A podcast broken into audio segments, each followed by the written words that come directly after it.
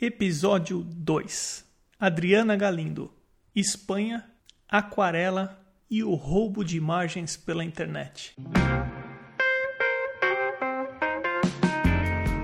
Começando mais um Arte Academia Podcast, um bate-papo sobre pintura e desenho acompanhado de histórias inspiradoras.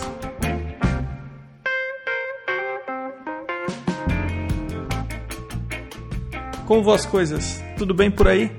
Quero começar o episódio de hoje comentando sobre algumas formas bem simples de ajudar o podcast. Uma delas é deixando um review onde quer que você esteja ouvindo. O review ajuda o podcast a ser ranqueado e com isso ser encontrado quando se pesquisa por podcasts de arte. Se o podcast vem compartilhando informações que você considera úteis, ou se você vem aprendendo com as entrevistas e descobrindo novos e bons artistas, você pode participar da campanha do podcast no site Apoia-se ou apoia.se. O link você encontra no site arteacademia.com.br. Outra forma simples de ajudar o podcast é indicando alguém que você considera interessante para uma entrevista. Essa pessoa pode ser você mesmo ou aquele artista que você acompanha faz tempo e acho que daria uma boa entrevista. Visitando o site você encontra também um link para o grupo fechado do Arte Academia no Facebook.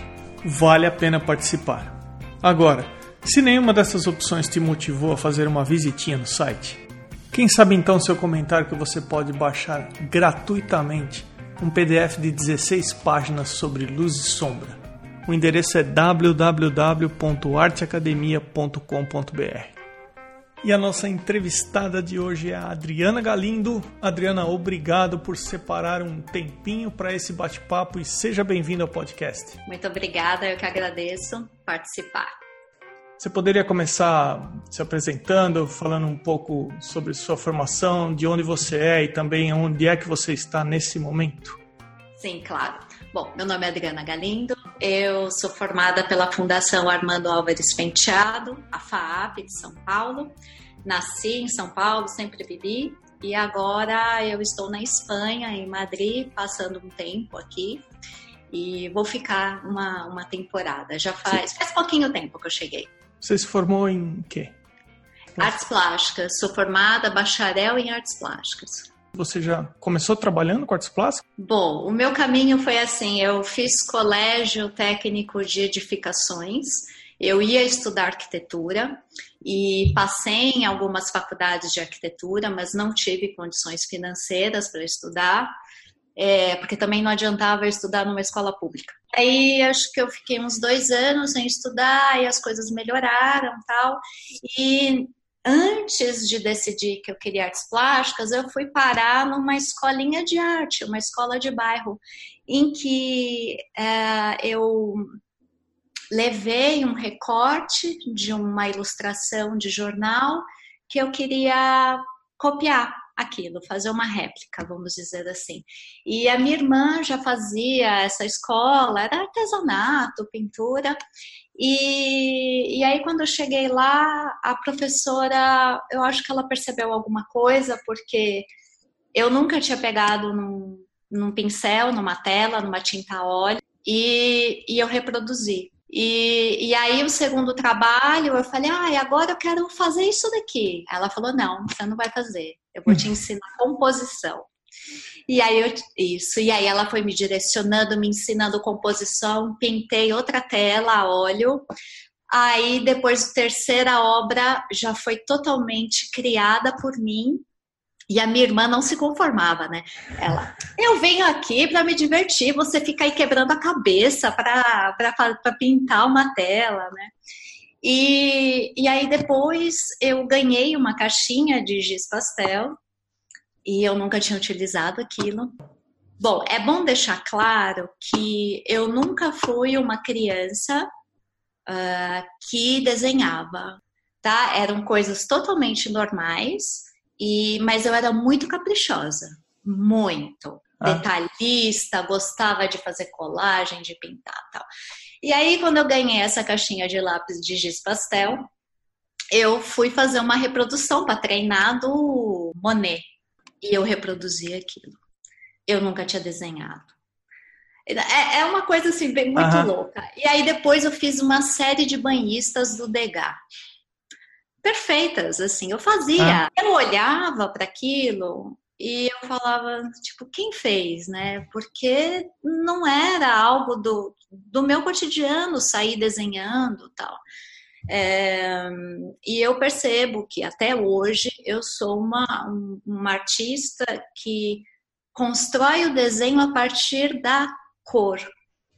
Meio que um, um estilo, acho que impressionista mesmo, né? Eu não, não tem tanto a linha, o desenho, e sim eu vou construindo aquilo com as manchas de tinta na, naquela, né, nesse desenho das banhistas, eu ia construindo com as massas do giz pastel.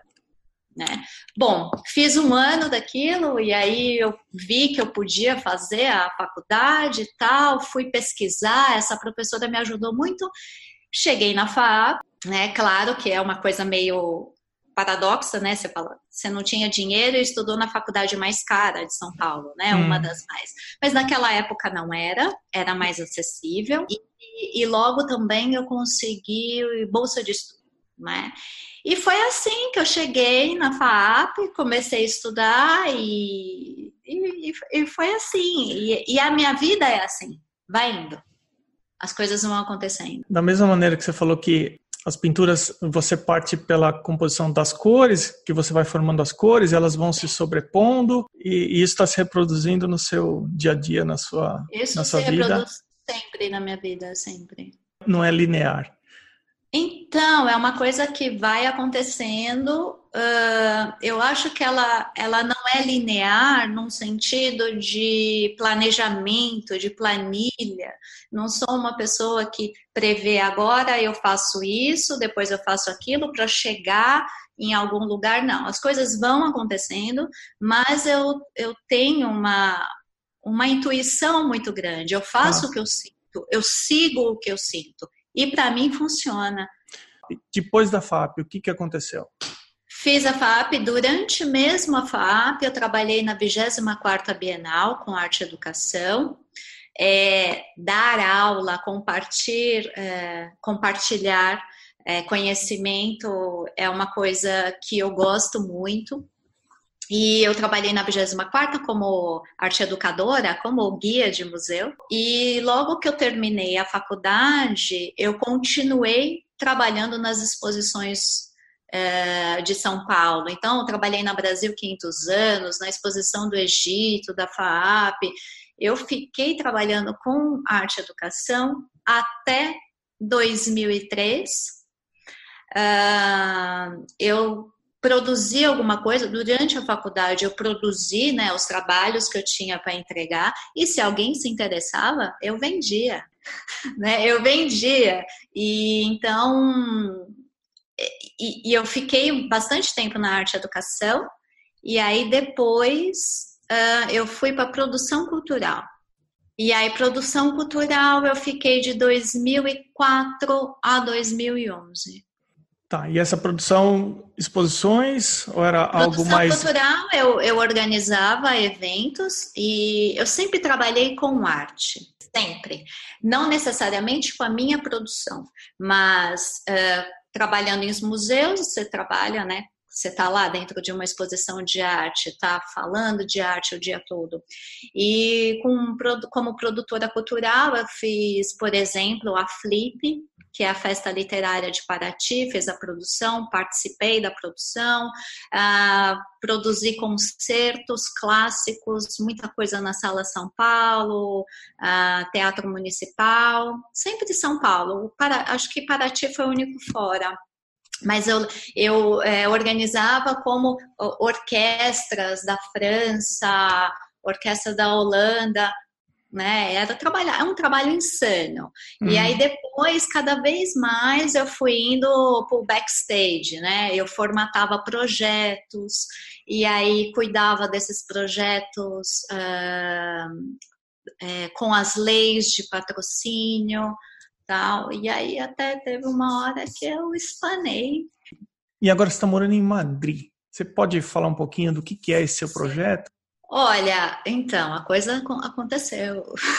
a coisa aconteceu.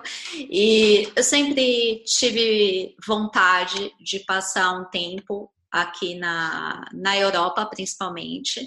É, eu nunca morei fora de São Paulo, é a primeira vez, então eu tive, sempre tive um sonho de, sabe, eu quero ir para um lugar, claro, eu queria mais Europa, em que eu vou abrir minha mala e eu não tenho data para tirar, botar as coisas de volta na mala, eu quero tirar as coisas da mala. Ou então assim, ai, viajar só com a passagem de ida, nossa, eu tava super feliz.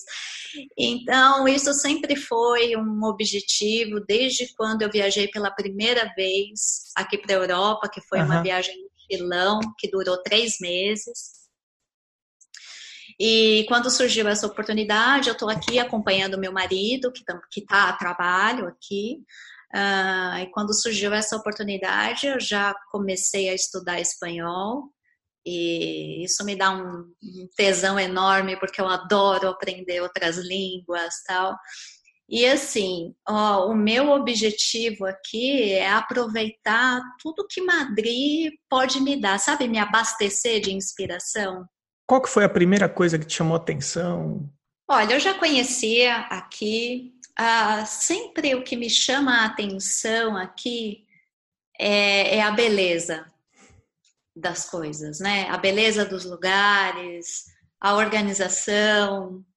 Isso mexe comigo porque eu sou totalmente visual, estética, então você anda e você vê uma construção, você vê uma porta com uma fechadura, um detalhe é muita história. É, e, e, assim, e agora, vivendo aqui, uh, eu vejo quanto a arte é acessível para todos. O que era uma impressão minha das viagens que eu fazia muito turística, né, de no máximo 15, 20 dias, hoje é uma constatação. Então, é uma acessibilidade desde muitos museus, né? Muitas atividades culturais, é, muitos ateliês, atividades gratuitas, atividades privadas, quanto ao acesso financeiro a isso. Então, todo dia, assim, todo museu tem um dia que é gratuito.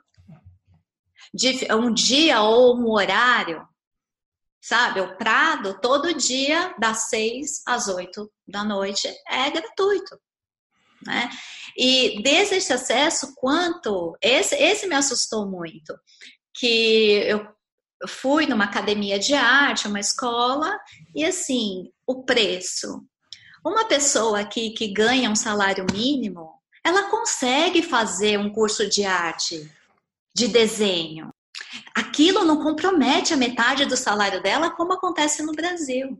Né? E essas constatações me deixam assim deprimida. Eu vou te falar que eu tive a mesma percepção quando eu cheguei nos Estados Unidos. A arte é mais presente, ela faz parte do dia a dia de uma maneira mais natural, de uma maneira em que não se coloca a arte para que você tem que fazer um esforço para chegar até ela. Ela está mais próxima de você, ela faz parte do teu cotidiano. Aqui em San Diego tem um parque chama Parque Balboa e tem eu acho que mais de 10 museus nesse parque. Toda terça-feira a entrada é gratuita.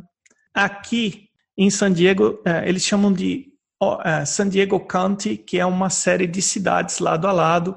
Vamos colocar, vamos imaginar São Paulo e as, as cidades que estão em volta de São Paulo. Se você olhar de um avião, é tudo a mesma coisa, é tudo uma coisa só.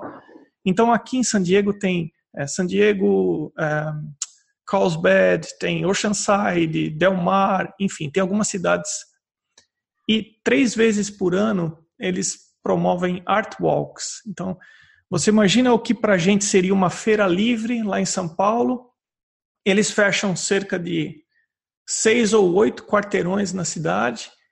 As barracas são padronizadas, eles recebem por volta de 300 artistas. Então, vem para expor durante um final de semana, das nove às cinco da tarde, desde uma galeria até uma galeria de artista, até o artista que não tem uma galeria que o represente ou não tem nenhuma galeria, tem o estúdio dele. Então ele separa ali, ele, ele tem que ter um contrato na prefeitura, ele tem que ser vendedor pela prefeitura, ele tem que ter um, um alguma coisa formal com a cidade, em termos uhum. jurídicos, né? eu não sei exatamente como que eu posso me referir a isso, não é um CNPJ, mas aqui é o LC, enfim, ele tem que ter algum formato profissional, mas ele tem o espaço dele ali, ele vai lá, ele, ele aplica para participar dessa, dessa feira, super agradável, é, eles distribuem em pontos desses quarteirões música ao vivo, e aí você passa o dia inteiro, você vê peças de arte de 20 dólares a 3 mil dólares, você vê de aquarela a tinta óleo, você vê. Tudo. Ah, tudo. Você vê. Tudo. Então, e é uma coisa que é, é, é super agradável. É aquilo que eu te falei, é, é mais acessível, tá mais fácil, tá mais prático, tá ali, tá com você. É uma coisa, sim, sabe? Sim. As escolas, os cursos, a, a percepção que eu tive é que eles tratam a arte com uma importância que a, com a importância que ela merece no, no papel do dia a dia da gente, sabe? É, e é isso que eu estou percebendo aqui, porque agora eu tenho participado de grupos, de encontros com Urban Sketchers de Madrid. E só para você ter uma ideia, agora que é verão, né? Verão é festa. A prefeitura de Madrid está organizando uh, encontros com Urban Sketchers, em que ela, acho que ela contrata um, um, um artista para esse artista falar um pouco, dar uma dar um, sabe, falar e aí depois todo mundo desenha. Então assim, a arte ela é promovida. E aí eu já ouvi uns absurdos no, em São Paulo, que é onde eu moro, tipo, ah, mas o pessoal não gosta de arte, o pessoal não entende nada. O que você fizer em qualquer cidade lota, porque as pessoas não não tem, mas as pessoas têm curiosidade. Exatamente. Principalmente porque eu trabalhei com arte educação, eu sei o quanto as pessoas são ávidas, elas precisam de arte. E eu tenho o clichê mesmo, arte salva, porque, porque a arte salva. Né? É, é interessante porque a gente acaba. Eu participei do, do Urban Sketchers aqui também, no sul da Califórnia. Algumas vezes eu fui a gente acaba se organizando sozinho, né? Tem lá sim, o sim. ponto de encontro, o horário, vai lá. E nesse caso aí que você está falando, a prefeitura ainda tem uma preocupação de promover um encontro, tentar um levar um valor, falar, ó, a gente está separando um, um, artista aqui para tentar fazer o evento de vocês ainda um pouco melhor. Isso é legal, né? É. É, nossa, então eu tô. É, o, o meu projeto aqui em Madrid é aproveitar tudo isso, sabe? E dez vezes no museu, no mesmo, para cada vez ver. Eu tenho umas estratégias de visita em museu que tem que durar no máximo uma hora para você não ficar né, assim. Uhum. Então, é, aproveitar tudo isso. E agora eu estou conhecendo muitos artistas por conta de, desses encontros, né? E eu frequento uma, uma loja, tudo isso porque tem uma loja aqui em Madrid, uma loja de material artístico. Eu acho ah. que é bom a gente nem falar. Nem fala aí. Porque a gente vai ficar nervoso, embora aqui Estados Unidos é imbatível. Então, mas não fala é em loja de arte que a vontade, cada vez que entra, é de descer a loja e comprar e tudo. E aí eu fico muito revoltada, né? Porque, assim, é, é, sinceramente, eu não acredito que no Brasil seja o preço seja alto somente pelos impostos. Eu acho que tem uma margem de lucro gigantesca. Hum. Né? Então é revoltante, sim. E aí você entra de novo no acesso à arte. Uhum. Então tem uma loja aqui em Madrid, quer dizer, tem um lugar aqui que tem um monte de loja, e tem uma específico que é incrível. E lá artistas é, que são que as marcas, as grandes marcas como Winsor e Newton, Senelier, né, tem esses artistas como embaixadores, eles vão lá dar masterclass gratuita. Eu conheci o Eudes Correia, quase morri, né? Fiquei lá, assim. Conheci o Eudes aqui, de graça, sabe? E se eu quisesse comprar a tinta que, que, que ele estava usando, eu, eu podia. É, pois é. É, então eu quero aproveitar isso, desde abastecer a minha, a minha e, maletinha de tinta, quanto a... principalmente a minha alma. E a passagem foi só de ida mesmo? Ou foi, foi de volta? a volta ainda vai demorar um pouquinho, mas, tá. mas eu acho que vai ter volta. Mas é, é, isso, né? Vai saber o que me reserva depois. Adriana, vamos falar um pouquinho sobre os seus trabalhos agora? Você imagina que Sim. Uma pessoa não conhece seus trabalhos, como é que você definiria uh, o que você faz? Como é que você definiria Olha, seu trabalho? Eu acho, eu acho bem importante falar sobre o meu processo de trabalho, que talvez ajude aí algum artista que esteja ouvindo a gente, né? Legal. É, primeiro, quem tem que definir se você é artista é você mesmo, né? Do tipo, não é que você é farmacêutico de dia e artista de sábado à noite. Não, você é artista e você é farmacêutico. Bom, o meu processo de trabalho foi justamente naquela espanada que eu dei com produção cultural, que eu saí de lá e, e aí eu parei tudo, falei, vou tirar um ano sabático tal, e comecei a estudar maquiagem, que era uma coisa que eu sempre tive vontade e nunca tinha tempo, né? Tempo mesmo, né? E fui estudar despretensiosamente para mim, aquela coisa gostosa de, né, brincar com aquilo. E aí, de repente, já comecei a dar aula, né? De maquiagem. Juntava uma mulherada e, e sempre, é, não só maquiagem pela maquiagem, mas maquiagem como resgate de autoestima. Legal. Né? Então, foi por aí. Enquanto isso, claro que a pessoa aqui precisou fazer terapia, né? Óbvio, estava lá no fundo do poço e comecei a pintar terapeuticamente. Voltei a pintar e, claro, meu material escolhido sempre foi aquarela.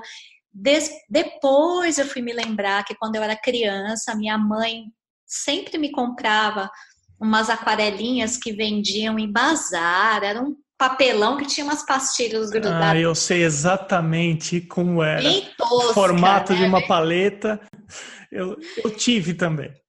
E eu pirava com aquilo, pirava. Não fazia nada demais, tá? Como okay. eu já, já falei. Mas pirava, pirava. E aí, na faculdade, eu aprendi um pouco, né? Porque também vale ressaltar que eu estudei na FAP e a FAP abominava a técnica. O aluno que estuda aqui tem que ser um artista com estilo próprio, não pode se prender à técnica, né? E depois nós, tudo tome, né? Tudo, uhum. tudo artista tá, com trauma aí, né? Minha geração fabiana é toda traumatizada. E aí, mas eu tive uma professora muito legal na faculdade que para você pintar aquarela, você tem que saber o mínimo, né? Tem que ter uma técnicazinha. A mesma coisa que você fazer uma litogravura, uma litografia, você tem que ter um mínimo de técnica para manejar aquele material. Enfim, e aí na faculdade já pirei e tal, gostei muito de pintar aquarela. E nessa volta terapêutica, eu comecei a pintar aquarela, ia pintando, pintando. E uma das coisas que eu fiz para conseguir me soltar e foi uh, não deixar, colocar mesmo o escudo para o tal do conceito de arte, colegas artistas, o que eles iam pensar se eu estava pintando borboleta, florzinha, que se dane o conceito daquilo, era o que eu queria fazer. Só que eu sou uma pessoa que eu, eu não faço as coisas quietas, né? Okay. É, eu tenho um lado uh, de se mostrar e, e comercial, que depois isso vira comercial, muito forte. Eu gosto de mostrar meu trabalho. Claro que eu. E aí eu começava a mostrar no Facebook, Instagram, e ia pintando, pintando, pintando. E aquela pintura foi tomando forma, no sentido que eu olhava e eu reconhecia que aquilo tinha muito conteúdo. Uhum. E esse conteúdo era eu, né? E de repente as pessoas começaram, pelo fato de eu mostrar esse trabalho, as pessoas começaram a dar um feedback, a se verem naquilo também, né? E até hoje eu percebo que quanto mais esse trabalho ele é profundo em mim, porque não é todos os dias que você dá a luz a, um, a uma obra, como aquilo toca as pessoas. Você foi fazer terapia, você se aprofundou para se conhecer, você foi entrando nas camadas internas para ir se reconhecendo e vendo quem você é como pessoa, e você passou a colocar isso nas suas pinturas e você é, e você considera que isso as suas pinturas têm essa identidade. Eu acho que a gente não consegue produzir nada realmente verdadeiro se você não produzir algo que vier de dentro. Se você quiser ficar tentando produzir alguma coisa que você vê no Instagram ou que você vê, seja lá onde for, não vai ser você Sim. como artista. O, medo que eu tinha, Emerson, era porque eu venho de uma faculdade, né? É, em que existia uma pressão, qual é o conceito do seu trabalho, sabe? Arte contemporânea. E, de, e, e, e, até no curso de aquarela, a professora, coitada, que deu aula lá pra gente, ela foi super malhada. Por quê? Porque ela estava dando técnica. Hum. Então, para eu poder me proteger do que o meu amigo artista ia falar, que era uma florzinha, eu, eu, eu não queria saber. Então, para poder eu me libertar daquilo, se aquilo tinha conceito ou não, que claro, isso era uma coisa minha, né? Uh, então, eu, eu fui fazendo e, e, fazendo. Eu falo que a minha arte é, é, é vômito mesmo, sabe? E pá! E claro, tem fases. O, o, os temas que eu pinto, uh, eles se repetem. Eu pinto muito natureza, eu pinto muito sagrado. Uh, eu tenho pintado é, mulheres, corpo humano, é, o feminino. Uhum. Então são esses são esses temas que, que minha obra fica. Então eu eu fiz a minha lição de casa. Eu fui para sua página no Instagram e eu comecei ali a olhar seu trabalho. É, eu não entendo de aquarela. Se você der uma aquarela para mim, eu, eu não sei falar para você o que, que é considerado uma, um bom trabalho de aquarela ou o que não é um bom trabalho de aquarela. Eu fiz algumas experiências, algumas vezes como curioso, hum. e então assim eu me considero um usuário final, uh, igual música. Música para mim é assim, ou eu gosto ou eu não gosto. Aquarela para mim, ou eu gosto ou eu não gosto. É, se a gente for conversar sobre óleo, aí é uma coisa que eu já gosto de entrar um pouco mais no assunto, falar um pouco mais, porque eu passo a ver como alguém que pinta óleo. Mas aquarela não, eu só eu, eu sou observador, eu prefiro. E uma coisa que eu gostei bastante, assim, muito vendo o teu trabalho, é que você pinta ao vivo. Você pinta observando o que é, você não pinta através de foto.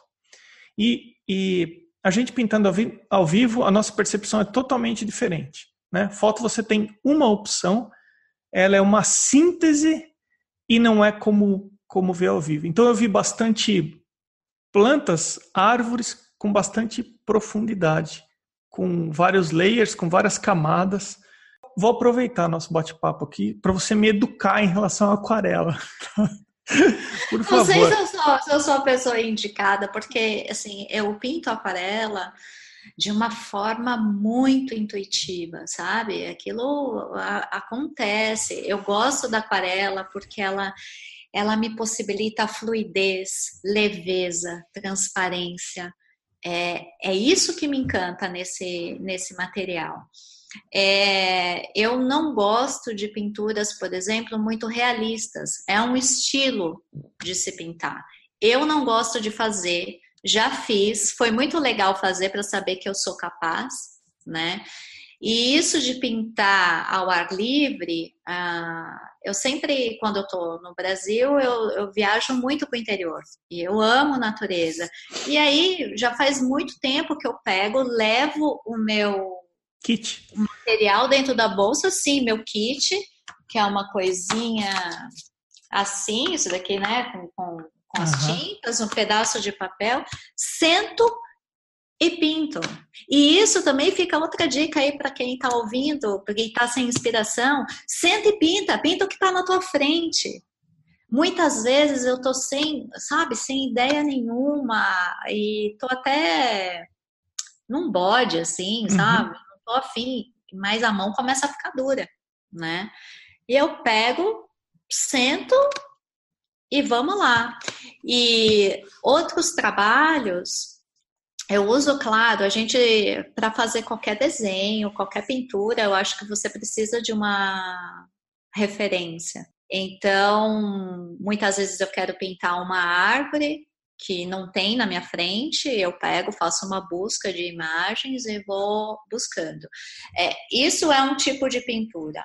Agora, sentar no lugar e pintar ao vivo, isso te, te dá um, uma prática, porque cada papel que você põe, você tem que pintar diferente. Você tá ali, você tem meia hora, não dá para ficar fazendo detalhe. Você, acho que você viu minhas, minhas, eh, minhas imagens, Sim. você consegue perceber uma, uma obra que é feita assim mais rápida, né? Mas numa tacada só do que aquela que fica ali alisando. A gente fala assim, na, meu e minhas amigas lambendo a obra. Uhum. Então, eu gosto de trabalhar das duas formas, mas sempre que eu tô em viagem, saindo, eu já fiz isso no metrô também. No metrô também? No metrô. Faço. Faço. Como que funciona traçar antes de usar a, a aquarela? Porque às vezes eu vejo algumas imagens que a pessoa traçou primeiro com grafite, seja com lapiseira ou com lápis bem macio, Sim. com grafite bem macio, uh, ou não, ela vai direto pro, pro, pro pincel? Olha, a maioria você faz um, um esboço, como uma estrutura a lápis, e aí depois você vem com a pintura. É diferente um desenho que você faz para ser pintado, né? É como um copo vazio que vai ser preenchido, né? Como eu já fiz direto, direto na sem nenhum sem nenhum esboço a lápis, mas o mais comum é sim fazer um esboço bem fraquinho, né? Uh, por exemplo, tem pintores, o Eudes, eu achei bem incrível. Ele fala assim, olha, o, ele faz retrato, faz pessoas. Ele falou, olha, o desenho, por exemplo, da parte que ele quer bem definida, ele tem que estar tá perfeito. Né? Então, quando você vai fazer um retrato, tal, o olho ali você tem que caprichar nesse rascunho, nessa, nessa base, para poder a pintura, para poder a pintura sair bonita.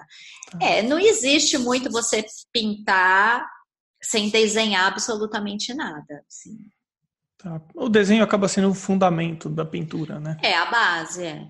é tá. a base. Então, e aí você começou indo para os ateliês, você começou no ateliê, depois você fez faculdade, aí você viveu no mundo da arte por com produção artística por muitos anos, aí você se é, se aprofundou para saber a melhor maneira de você se expressar, você pratica bastante. E aí você vai coloca o seu trabalho na internet vem alguém e pega o seu trabalho.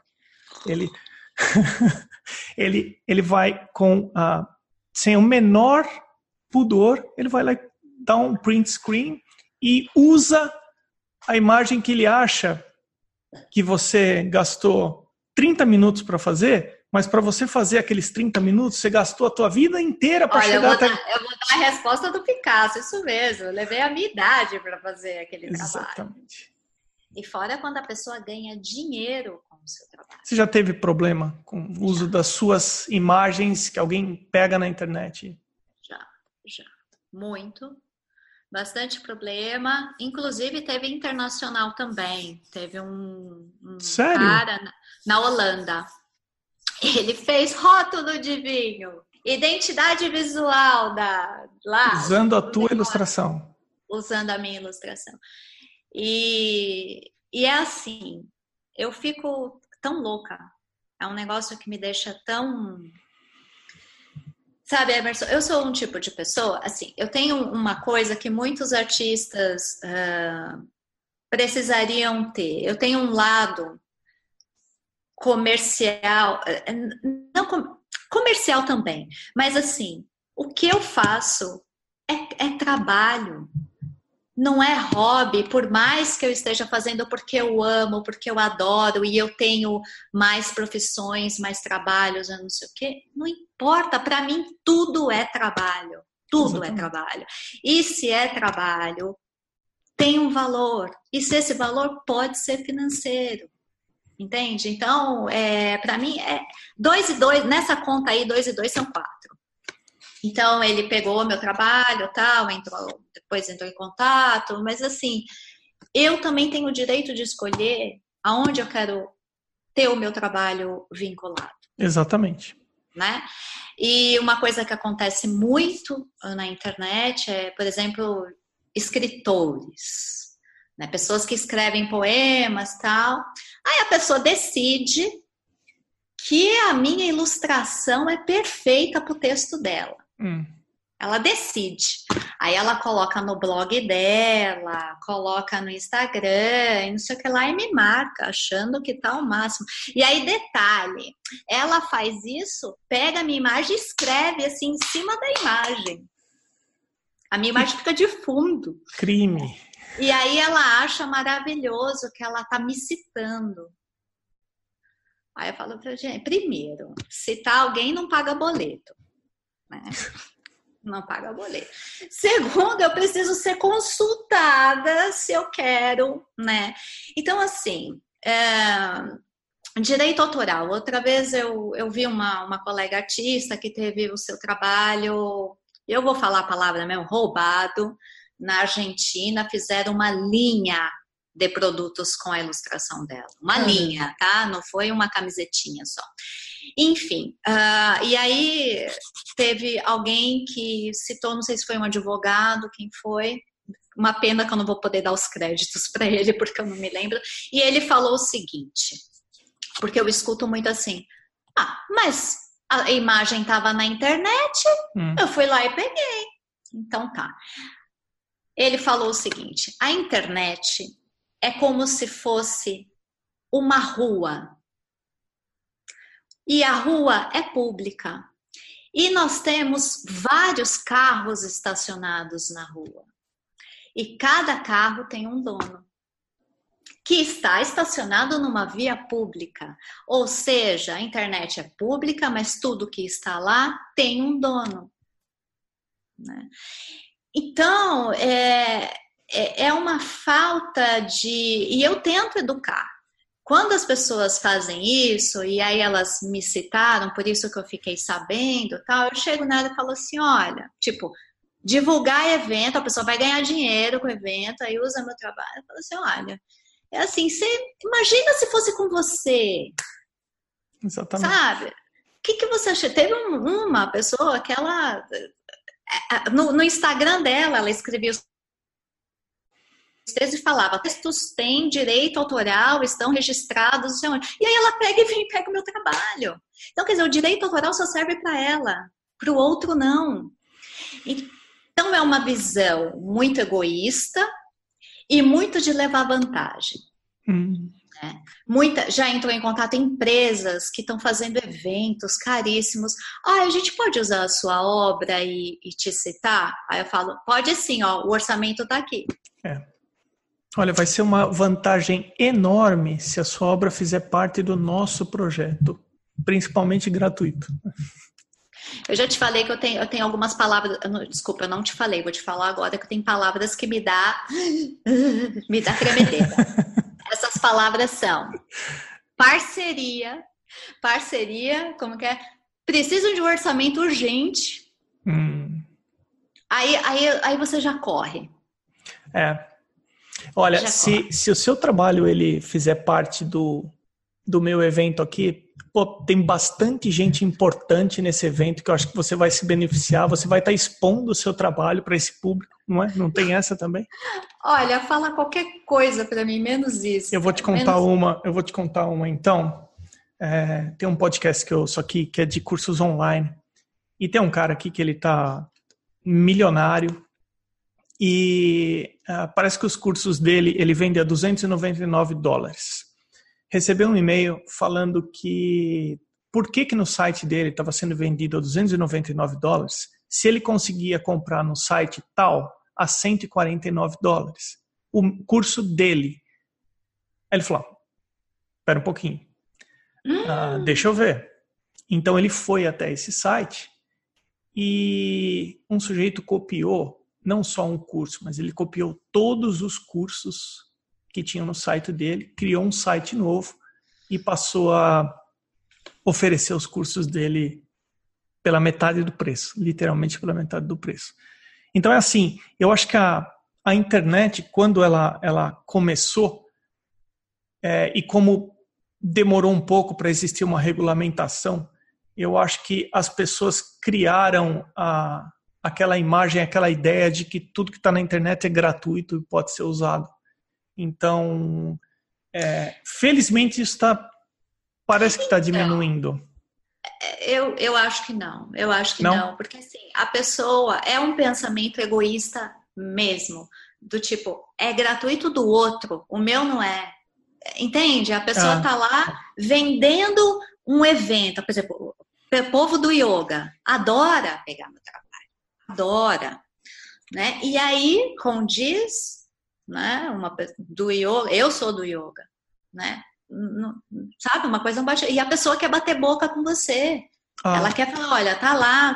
Então, assim, e aí já ouvi, então para de colocar na internet. Só que é a internet que faz as pessoas chegarem até mim né?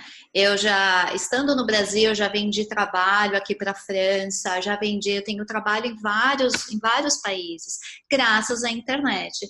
E aí eu fui desenvolvendo algumas, algumas técnicas, vamos dizer assim. É, desde o começo, em que eu só ficava mostrando o meu trabalho, eu coloquei colocava maquinha d'água bem pequenininha, assim, do lado, bem baixo, como se, porque eu não assino os meus trabalhos na frente. Eu não gosto as pinturas originais. E aí eu colocava uma marca d'água é, do lado, bem pequenininha. Aí veio uma amiga artista. Ah, ai, porque interfere. eu falei assim, olha, eu não tô nem aí que interfere, tá? Tá aqui embaixo, o meu trabalho não vai para internet sem a, sem o meu nome. Okay. Isso foi bem lá no início. Aí depois, quando começaram a pegar o meu trabalho, aí o que, que eu fiz? Eu comecei a colocar uma marca d'água no meio, bem feia, assim no meio e baixa resolução, embora que a, baixa resolução a pessoa ainda usa digitalmente, manipula lá. Assim, e é. é. ela pode marcar, ela vai ter mais trabalho, vamos dizer assim, para se ela tiver acho que escolher 10 imagens, ela vai pegar que vai dar menos trabalho para ela. Pelo menos isso é o que eu tenho aqui na minha cabeça. Mas assim, eu não posso deixar de colocar o meu trabalho na, nas mídias sociais porque porque é a forma que eu tenho também de vender. E isso é muito legal para o artista já faz anos porque hoje você não depende de uma galeria de arte para ser conhecido. Então hoje você cada vez mais o artista é independente uhum. né? Então assim eu nem faço muita busca com as minhas imagens porque eu sei que eu vou ficar louca né? Toda vez que é dia dos namorados é, e é o, o dia da, da, da, do Gay Pride, por, nossa senhora. Eu morro de medo de ir numa loja lá na 25 de março, em São Paulo, encontrar.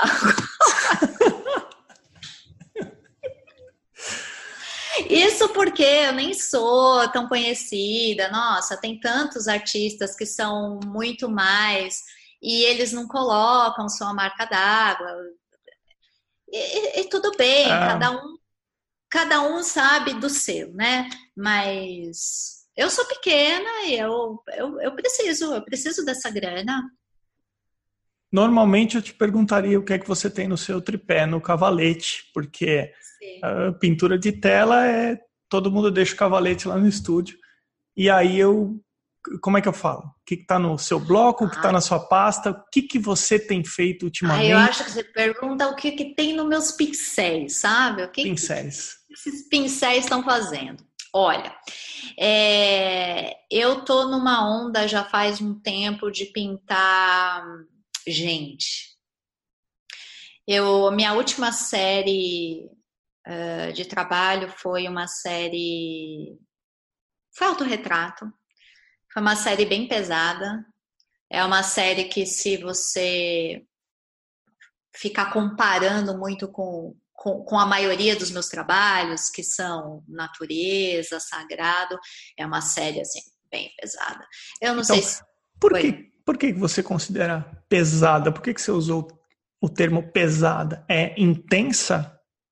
E, então, pesada para dizer, vamos, uh, o, o, que, o que o público fala, né? Porque são obras intensas que falam de dor, são obras que você olha, uh, sabe quando pega na boca do estômago, assim? Sim. E as pessoas uh, têm dificuldade de lidar com obras assim né? É mais fácil você olhar uma florzinha, ah, que linda essa pétala, tal, do que você olhar uma pessoa saindo um escorpião rasgando a pele dela, né? E, e esse, essa série foi foi uma das séries mais mais importantes assim da minha vida que eu cada coisa ali é, é, muito visceral. Foi momento, foi uns momentos muito, bem difíceis que eu passei na, né, na minha vida e eu precisava. Aquilo me ajudou muito. E, e aí eu te falo da maneira que eu trabalho, né? Eu não pensei em fazer aquela série. Quando eu vejo a coisa, eu tô no terceiro. e aí eu falo, nossa, é uma série né? E teve uma vez também que foi uma cliente no meu ateliê. Ela estava olhando os trabalhos, eu tinha feito uns trabalhos com os balões, uma, eram temas muito lúdicos, é, infantis mesmo, muito doces tal. É, e aí, ah, eu, meus clientes, a maioria é todo psicólogo. Ok. Eles adoram, tem um monte de consultório decorado com os meus trabalhos. E ela foi caçando os trabalhos lá que, eu estava mostrando para ela, que estavam disponíveis para venda. Ela montou uma série. Eu falei, gente, eu tenho uma série. E a série tinha começado realmente três anos antes de quando eu tinha pintado outros, sabe? E aí eu vejo isso na minha vida. Teve uma série, sim, que foi muito pensar. Foi muito não. Quando eu vi, eu tinha feito três. E aí é, chegou meu aniversário de 40 anos e eu falei assim: ah, eu pintei já três árvores, eu posso pintar 40. 40 árvores. Uhum. E aí é o Forty Tree Project. Uhum. E eu pintei muito mais, né? Pintou mais que 40. E continuo, ele tá aberto, né? Afinal de contas, eu tô viva, né? Eu continuo fazendo 40 e tantos, 40 tantos.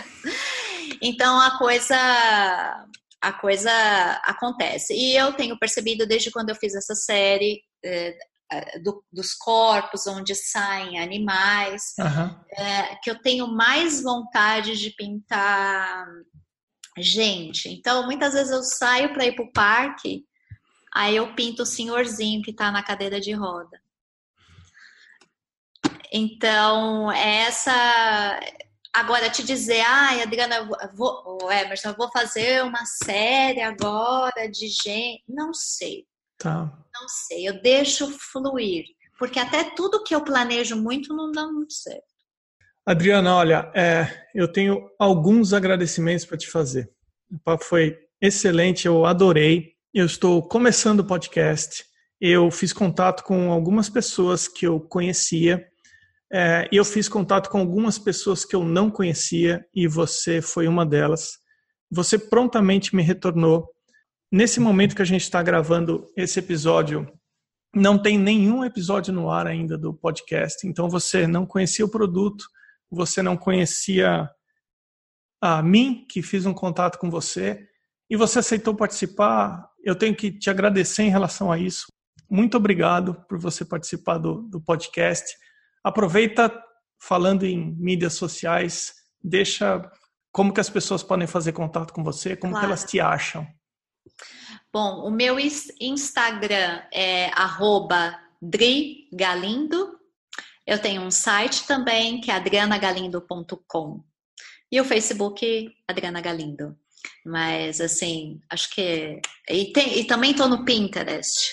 A minha pasta aberta do Pinterest que é Dri Galindo, uh, só tem só tem os meus trabalhos. Dá para navegar aí bastante. Legal.